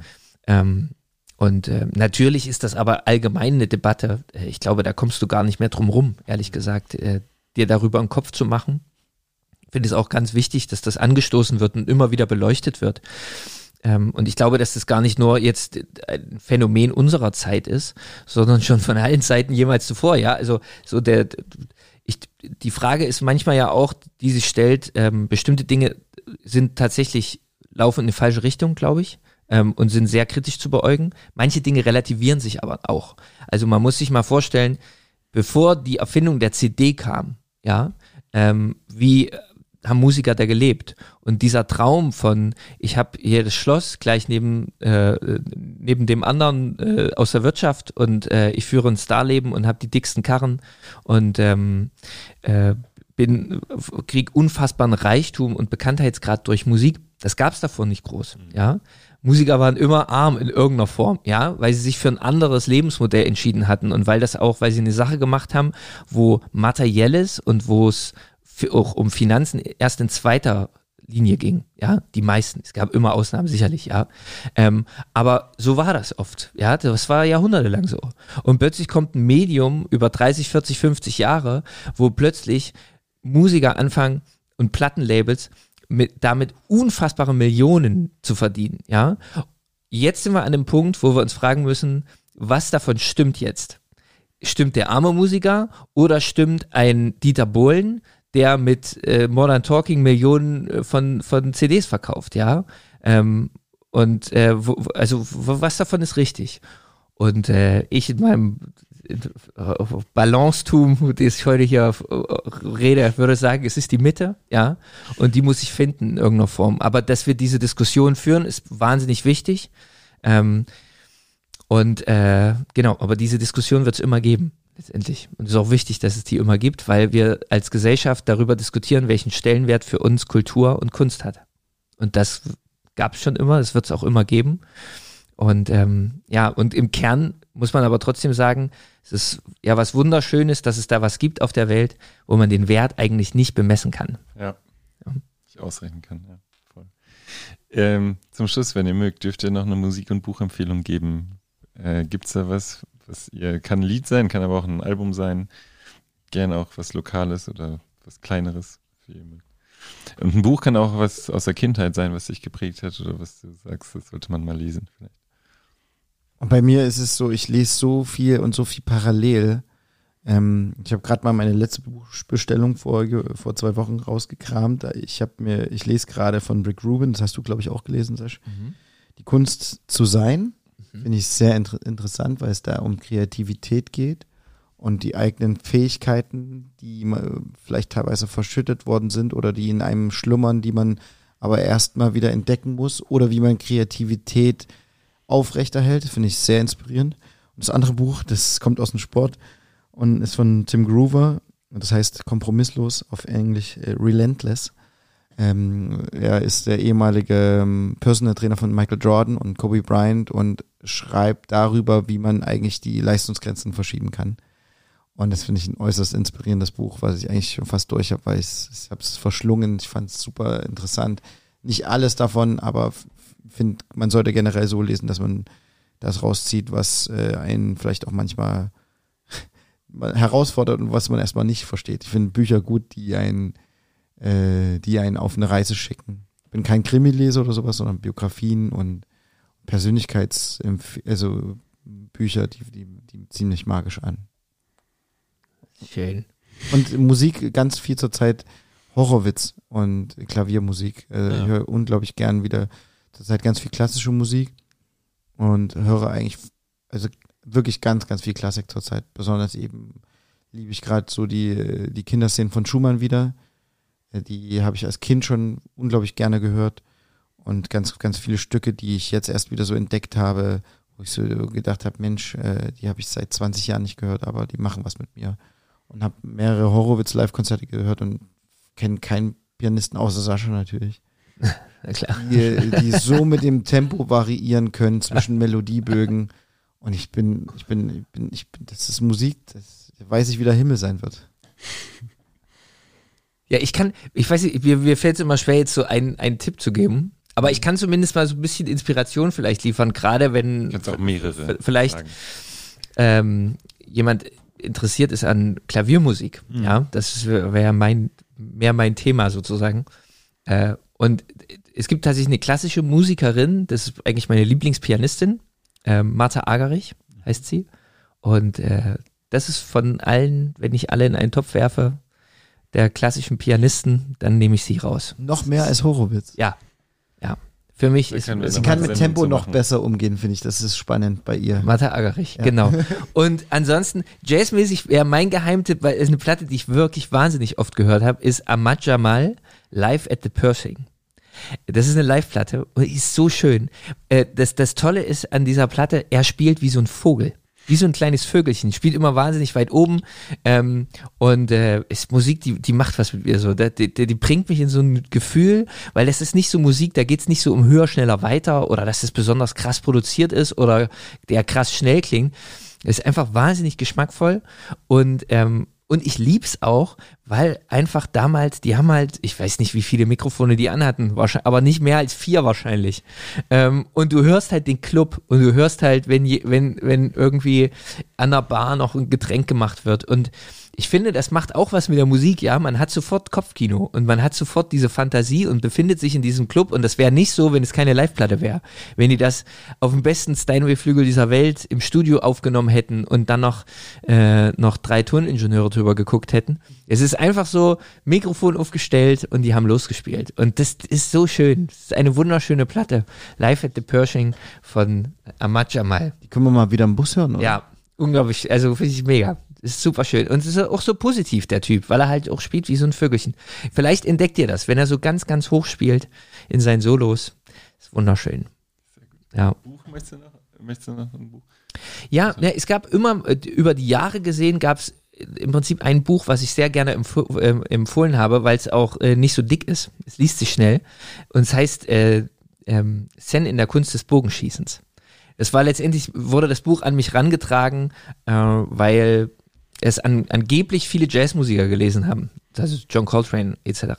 Und es, das Schöne ist, es geht um Zen und es geht auch um Bogenschießen, aber es geht letztendlich auch überhaupt nicht darum, sondern es geht darum, mit einer Sache eins zu werden. Mhm. Ja, und es geht nicht darum, den Pfeil, also da wird nicht erklärt, wie man den Pfeil in die Mitte der Zielscheibe trifft, sondern was man dafür tun muss, um das zu schaffen. Ja, und das, äh, damit kann man, wenn man sich sozusagen mit, mit Musik oder gerade mit Kunst auseinandersetzt oder mit Spiritualität, ja, dann kann man damit sehr, sehr viel anfangen, äh, weil man merkt, dass die Dinge in ihrer Essenz oft die gleichen sind. Mhm. Und egal, ob äh, du Mathematiker bist oder Psychologe oder ein Musiker oder ein Maler, äh, du dann doch im Kern auf das Gleiche triffst. Und das finde ich auch immer was Wunderschönes, wenn ich dann merke, dass das eigentlich so der, dass man viele gemeinsame Nenner findet, äh, wenn man ähnlich gereift ist, sage ich mal, ne? Und äh, sich dann eben mit ganz unterschiedlichen Leuten unterhalten kann und man im Endeffekt auf sehr ähnliche Dinge gestoßen ist, obwohl man was komplett Verschiedenes gemacht hat. Und das zeigt das Buch. Die Szene in der Kunst des Bogenschießens ähm, wäre meine Empfehlung. Das ist eine gute Empfehlung, die finde ich auch ganz, ganz toll. Ja. Und es hat nicht viele Seiten, ja, das, ich noch mal sagen. Das muss ich nochmal lesen. Ja. Das muss ich auch nochmal lesen. Das ja. war wirklich schön. Ihr tauscht euch auch literarisch aus viel oder? Nö, das, ich sehe, ich sehe ja, was Antonio für ein Buch liest. Es liegt dann meistens im Tourbus vorne. ja, und ähm, nee, aber es gibt doch, es gibt immer mal wieder, also vor allem von Antonio, glaube ich, äh, äh, kommt immer mal eine Empfehlung rübergeflattert. Manchmal sagt er, dann guckt er dann einfach so, hm, hm. Manche Sachen interessieren dich schon. Manche ja, ja. sind schon okay. Nee, voll, absolut. Ja, manchmal gucke ich auch, bin ich ehrlich, manchmal, ich, mir fehlt manchmal auch die Zeit und die Ruhe ja. zum Lesen. Ähm, ja, weil dann doch mit Beruf und Kind äh, ja es selten den Moment gibt, wo ich so das Gefühl habe, jetzt geht's und wenn wir auf Tour sind, dann fahren wir ja auch noch selbst und dann bauen wir auch selber auf. Also das ist, ist jetzt nicht so romantisch, dass man da tagsüber sagen würde, ah, ich habe Zeit, mich in so ein Buch reinzukramen. Und äh, genau, deshalb ist es tatsächlich manchmal bei mir so, dass ich dann mir von der Zeitschrift, die vor mir liegt, die Bilder angucke und dann sage, okay, jetzt, jetzt geht's hier weiter. äh, genau. Aber ähm, manchmal finde ich die Zeit und dann wäre das ein Tipp. Sehr gut. Eure äh, Musiktipps landen auf jeden Fall auf der Playlist Milch und Kultur Sounds. Oh, das ist cool. Sehr toll, ne? Ja. ja, warum sollte man Milch und Kultur hören? Das oh, das war wahnsinnig angenehm hier bei dir. Ja? Ja, und ich habe das Gefühl, dass du ähm, uns heute einen schönen Raum gegeben hast, mhm. äh, um, um über das Du und ein bisschen auch übers Leben und über un unsere Lebensweisheiten zu sprechen. Es war einfach mal wieder schön, sich selber sprechen zu hören. Ganz herzlichen Dank. Vielen Heute Dank für die Einladung. Sascha Stieler und Antonio Lucaccio vom Duo Stieler Lucaccio. Ähm, alles Gute, schön, dass ihr da wart. Danke. Danke. Für euch da draußen auch. Macht's gut. Tschüss. Tschüss.